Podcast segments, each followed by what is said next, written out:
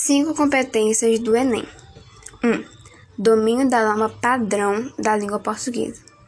Aqui entram em cena os conhecimentos de que você dispõe acerca de todas aquelas regras gramaticais, levando em consideração alguns critérios relacionados à ortografia, concordância, regência, conhecimento de fatores relacionados à semântica das palavras. Lembrando que semântica diz respeito ao significado que elas, as palavras, representam, entre outros. Quando falamos em ortografia, é bom que se lembre das novas mudanças que se operaram em decorrência do novo acordo ortográfico da língua portuguesa. 2. Compreensão da proposta de redação.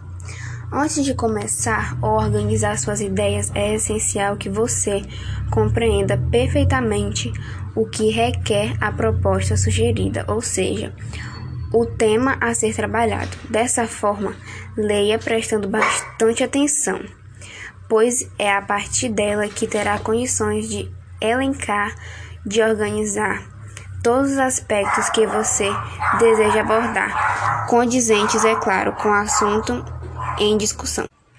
3. Seleção e organização das informações. O principal ponto a ser discutido diz respeito ao fato de que suas opiniões é que estarão em jogo, mas não aquelas que você por si só acredita serem válidas, pois assim sendo não irão merecer os devidos créditos por parte da banca examinadora.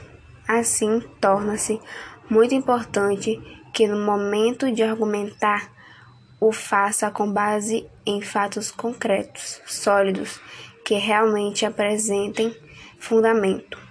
Quando falamos em fatos concretos, queremos dizer que não são fatos retirados do além, muito menos com base nas verdades coletivas, tampouco nos, nos achismos. Tudo que disser precisa estar arraigado em algo verdadeiramente comprovado. Por isso, nada melhor que se apoiar em todos em dados estatísticos, ilusões, comparações e contrastes, fatores relacionados à causa e consequência, enumeração, citação e testemunho, enfim. 4. Demonstração de conhecimento da língua necessária para argumentação do texto.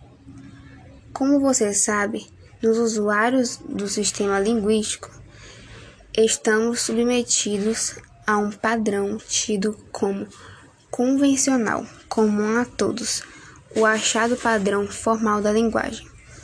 Assim como se trata de um dissertativo argumentativo, suas ideias precisam, além de sólidas, estar bem articuladas, organizadas por meio de parágrafos bem construídos.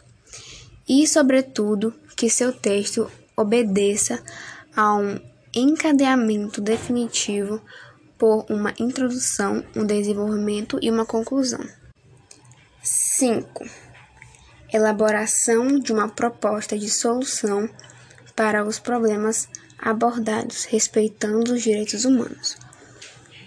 Ao abordar sobre todos os aspectos que você considerou relevantes, a proposta certamente deverá ter levantado alguns aspectos voltados para um, uma problemática, para um fato possível de ser solucionado, resolvido.